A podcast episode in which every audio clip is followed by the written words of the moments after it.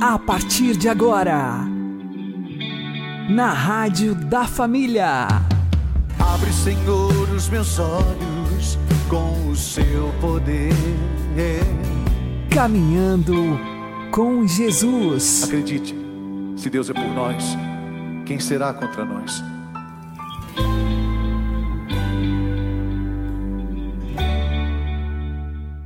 Olá, meu querido irmão, minha querida irmã, ouvintes da Rádio Regional Esperança. Eu sou João Cláudio e este é o programa Caminhando com Jesus. Oremos. Inspirai, ó Senhor, as nossas ações e ajudai-nos a realizá-las para que em vós comece e para vós termine tudo aquilo que fizermos. Por Cristo Senhor nosso. Amém. Santíssima Virgem Maria, Mãe de Deus, rogai por nós. Castíssimo São José, patrono da Igreja, rogai por nós. Cristo Senhor, Deus e homem verdadeiro, a fim de perpetuar até o fim dos tempos a obra da salvação e reunir num só povo todos os que nele haviam de crer, instituiu na terra uma única igreja visível, a qual confiou a missão de conservar íntegro o depósito das verdades por ele reveladas e dar-lhes uma interpretação autêntica e infalível. Contidas tanto nas sagradas Escrituras quanto na tradição, tais verdades, como ensina a mesma Santa Igreja, são de ordem sobrenatural e nos manifestam os mistérios da vida do próprio Deus, bem como os eternos desígnios de Sua vontade.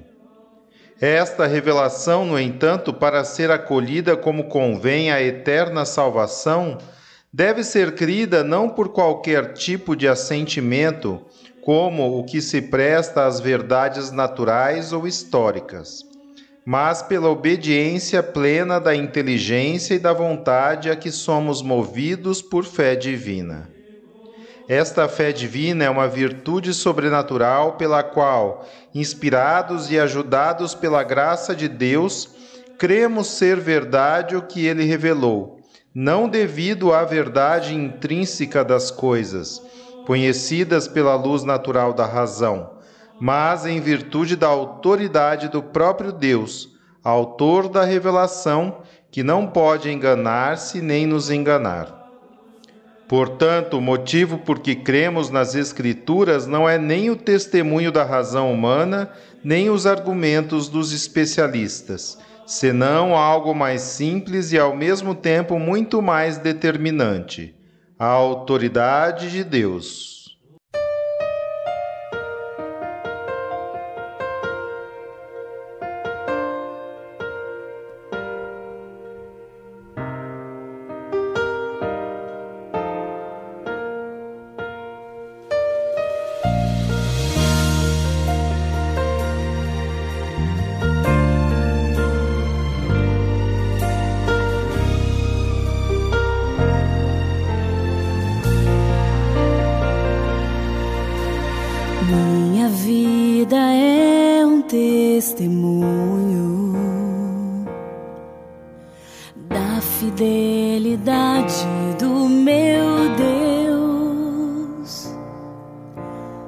Vejo quanto caminhei e onde eu cheguei.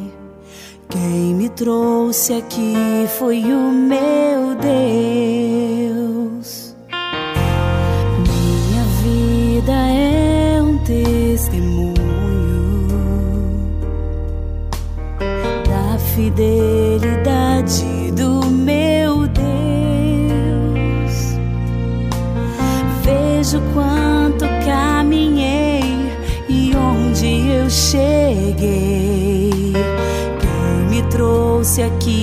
Aqui foi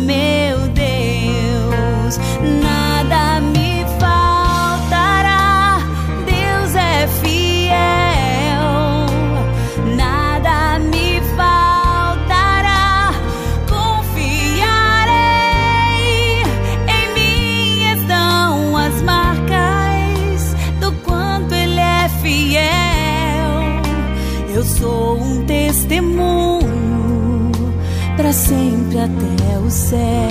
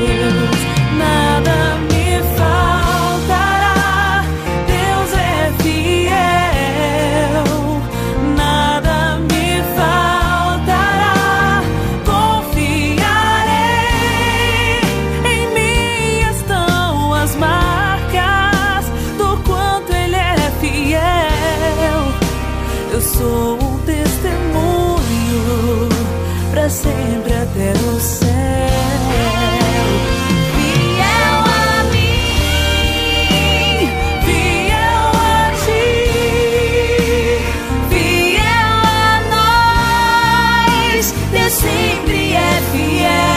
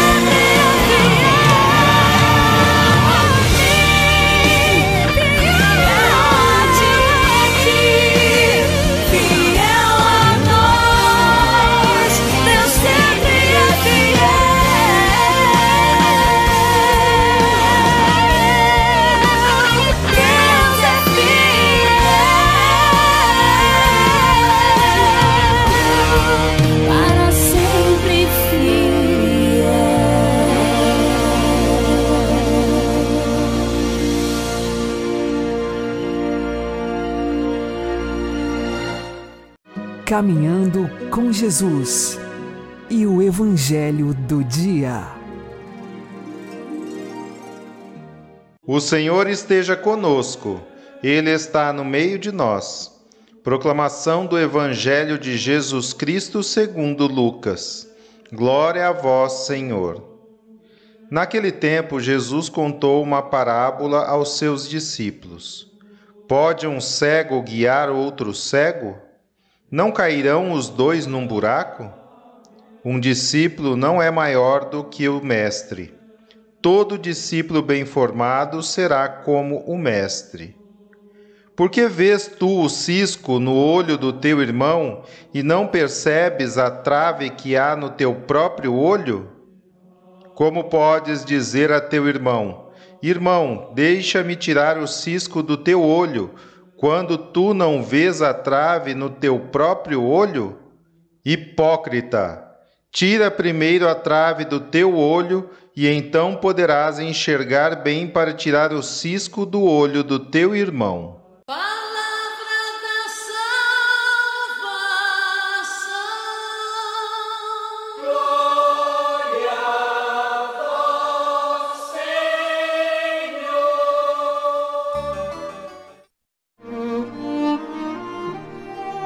Agora, a homilia diária com o Padre Paulo Ricardo. Meus queridos irmãos e irmãs, com alegria, nós refletindo a palavra de Deus no Evangelho de São Lucas, hoje ouvimos Jesus nos ensinar o caminho do autoconhecimento. Ou seja, como é que nós podemos fazer o bem para o próximo conhecendo a nós mesmos e vivendo na verdade.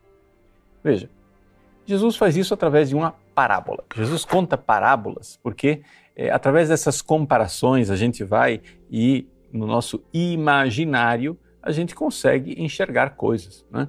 Então, qual é a parábola que Jesus conta? Pode um cego guiar outro cego? Não cairão os dois num buraco? Então, vejam, é uma parábola que são duas perguntas. Né? Mas ali você tem material suficiente para compreender do que é que Jesus está falando, ou seja, você precisa enxergar onde você está indo. É necessário conhecimento para você decidir para onde vai, onde você está, que obstáculos você tem no caminho, e assim você consegue tomar decisões. Né? Você primeiro tem que enxergar onde é que você está indo. Uma vez que você enxerga onde você está indo, você pode até ajudar um outro a ir também, o outro que não está enxergando o caminho dele. E aí você então guia uma pessoa cega. Mas um cego não pode guiar um cego. Se você não sabe para onde está indo, você não vai guiar a outra pessoa. Né? É, Santa Teresinha conta um episódio da infância dela, né? quando ela, é, caminhando na rua, né? com a sua irmãzinha, as duas iam brincando de guia de cego. Só que o guia resolveu fechar o olho também. E as duas então foram cegamente andando pela rua até que esbarraram né, numa na banca de um vendedor. E os produtos todos caíram no chão, foi uma confusão danada, uma coisa tremenda. Porque, porque era um guia cego que guiava outro cego. Era uma brincadeira de criança, mas o problema é que quando isso, que é brincadeira de criança, se torna brincadeira de adulto, o negócio fica complicado. Então, qual é o caminho para a gente não ser assim? Jesus faz uma outra metáfora. Ele diz: Como podes dizer a teu irmão, deixa-me tirar o cisco do teu olho quando tu não vês a trave no teu olho, no teu próprio olho? Hipócrita. Tira primeiro a trave do teu olho, e então poderás enxergar bem para tirar o cisco do olho do teu irmão. Então, aqui Jesus usa é, essa metáfora com uma, uma hipérbole, né? É uma figura de linguagem de um exagero. Um cisco, o que, que é? Um cisco é um, um, pedacinho de madeira bem pequenininho que entrou no olho da pessoa, né? Acontece o seguinte, você não tem um cisco, você tem uma trave, ou seja, um pedaço de pau enorme né, no seu olho.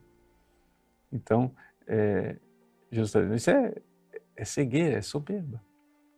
O que é que nós temos que fazer? Vamos lá.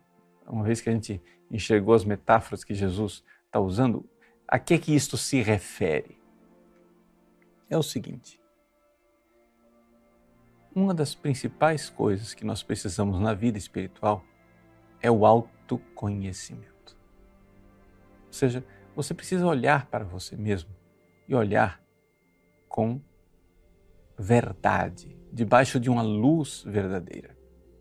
Essa luz verdadeira é a luz natural da sua razão, da sua inteligência. Você é capaz de autoanálise, de autoconsciência. Né? Os animais não são capazes disso. Um animal, ele não tem autoconsciência. Você pode fabricar um computador capaz de cálculos acertados, rapidíssimos, muito melhores do que os seres humanos. Mas o, o computador não, não tem consciência. Ele não é capaz de dizer eu existo e de se perguntar qual é o sentido da minha vida e de se questionar para onde eu estou indo. Eu estou ou não estou realizando o meu sentido? Nesse sentido profundo, um computador não é capaz de fazer essas perguntas e os animais também não as fazem. Mas você é um ser humano e você faz.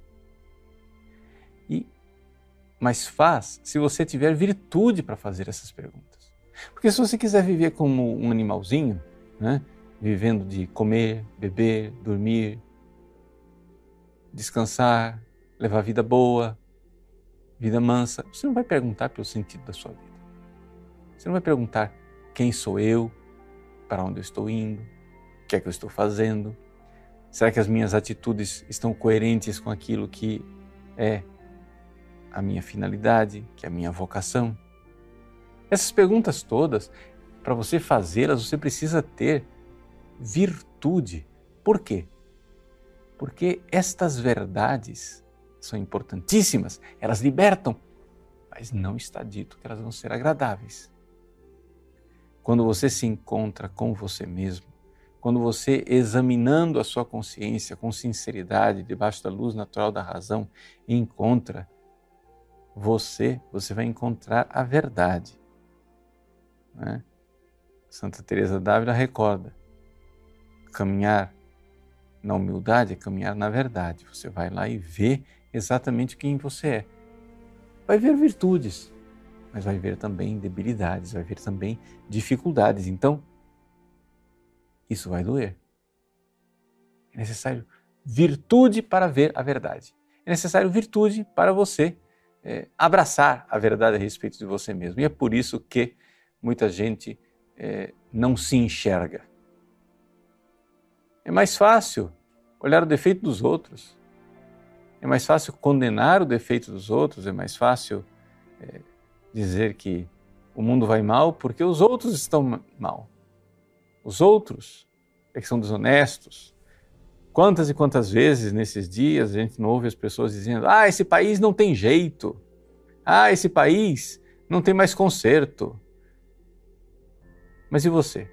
Tem conserto? Você faz parte do país. Você vai começar a ser a pessoa consertada do país?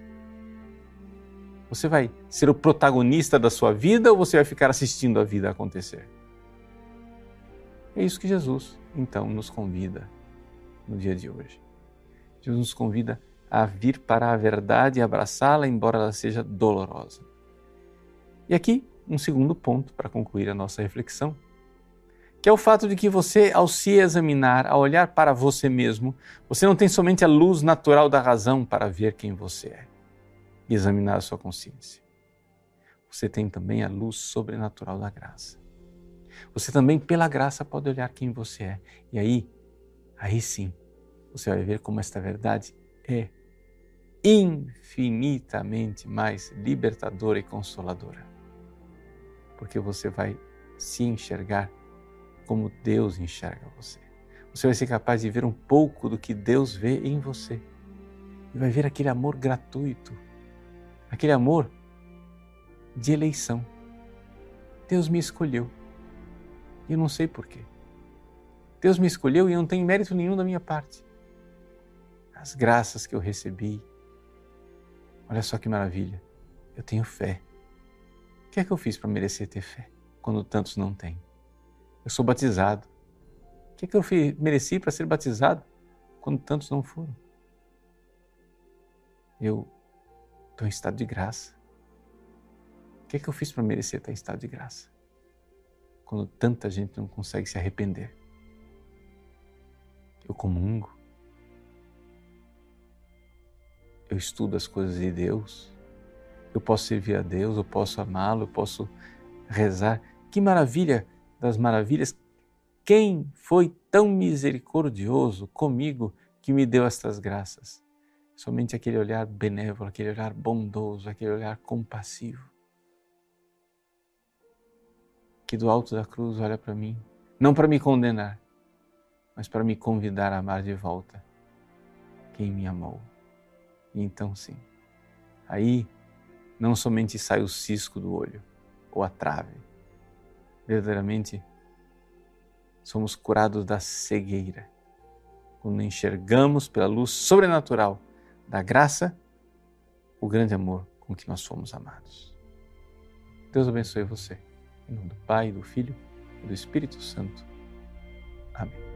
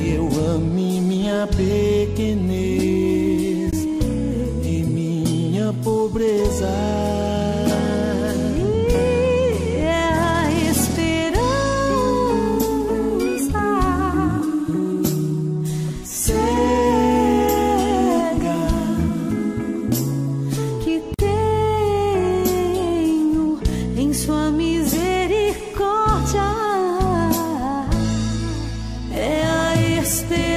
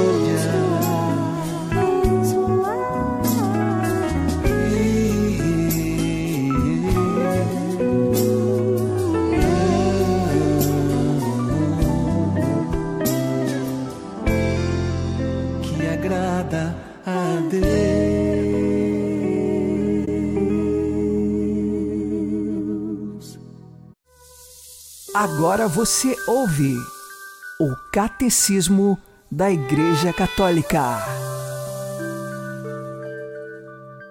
Uma vez que o Verbo se fez carne, assumindo uma verdadeira natureza humana, o corpo de Cristo era circunscrito. Portanto, o rosto humano de Jesus pode ser pintado. No sétimo concílio ecumênico, a Igreja reconheceu como legítimo que ele fosse representado em santas imagens. Ao mesmo tempo, a Igreja sempre reconheceu que no corpo de Jesus, Deus, que por sua natureza era invisível, tornou-se visível aos nossos olhos. Com efeito, as particularidades individuais do corpo de Cristo exprimem a pessoa divina do Filho de Deus.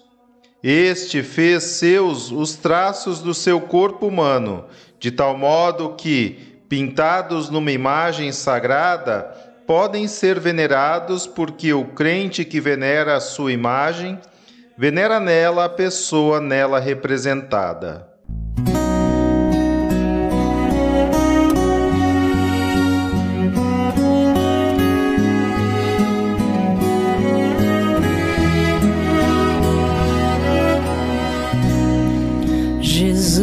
Jesus te adoro, Jesus te adoro, Jesus te adoro com todo o coração.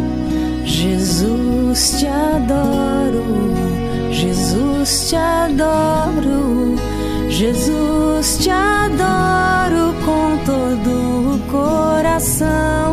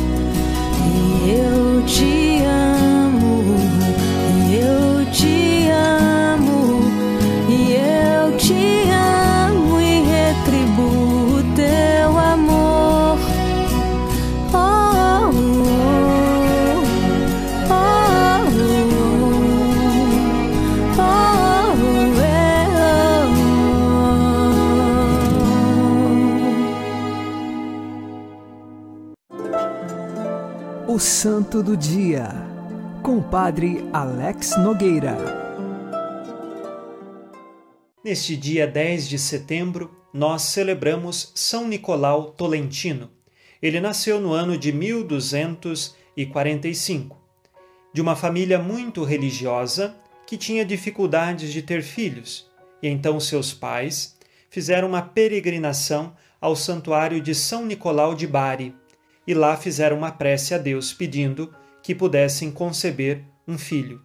Um ano depois, nasceu São Nicolau de Tolentino. Ele, desde pequeno, com o coração aberto à vida religiosa, recebeu a instrução cristã já lá na família, decidiu ingressar na ordem dos agustinianos, se tornando uma espécie de monge eremita, mais voltado à contemplação e afastado do mundo. Porém, São Nicolau, ele foi transferido para a cidade de Tolentino, onde havia um convento. E ali, ao chegar na cidade, havia uma guerra política. Dois partidos políticos dividiam a cidade e as famílias. Era como se fosse uma verdadeira guerra civil. E neste contexto, São Nicolau evangelizou, seja no convento, seja também pelas ruas da cidade.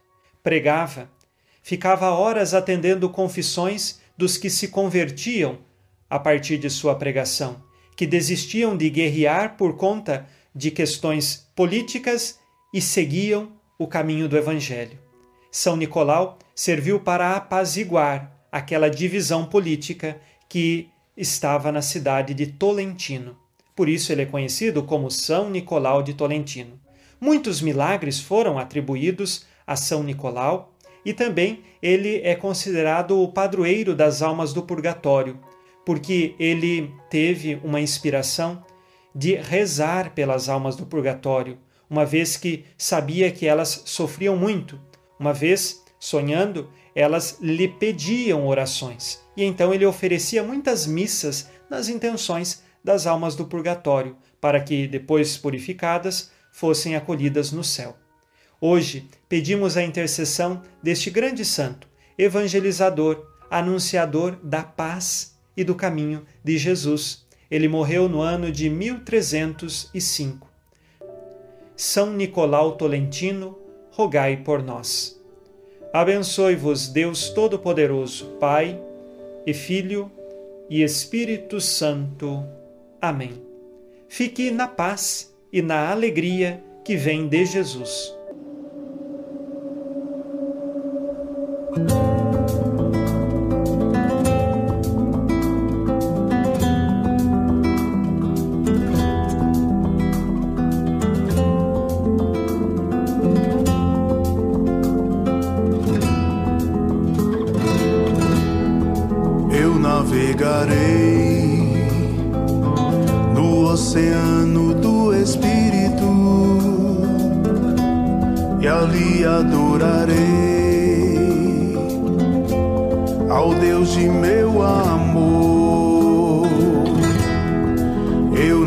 navegarei do oceano do Espírito e ali adorarei ao Deus de meu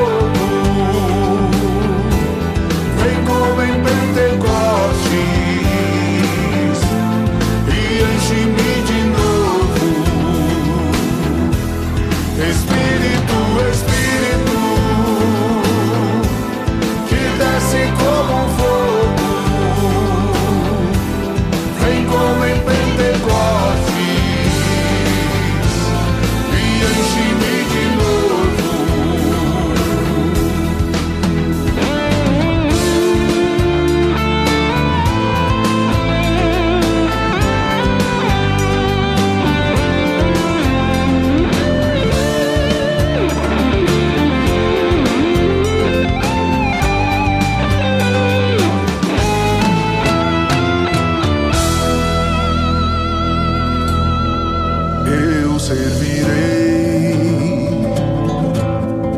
ao meu Deus fiel, ao meu libertador,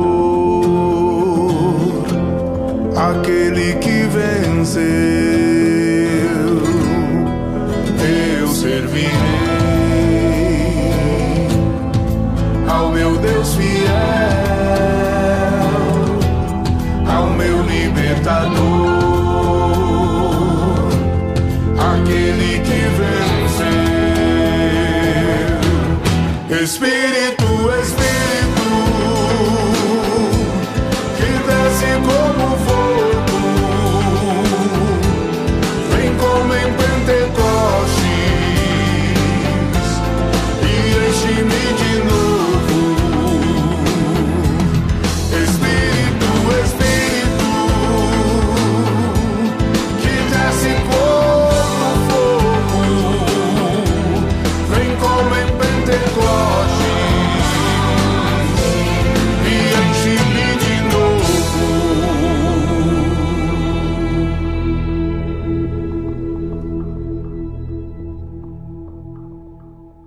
Você está ouvindo na Rádio da Família. Caminhando com Jesus. Oremos pelas almas do purgatório. Ó Deus de bondade, de misericórdia, tende piedade das benditas almas dos fiéis que estão sofrendo e que padecem no purgatório. Aliviai as suas penas, dai-lhes, Senhor, o descanso eterno e fazei nascer para elas a luz perpétua. Isso vos pedimos por nosso Senhor Jesus Cristo, vosso Filho, na unidade do Espírito Santo. Amém. Uma boa noite a todos, que Deus abençoe vocês e continuemos caminhando com Jesus.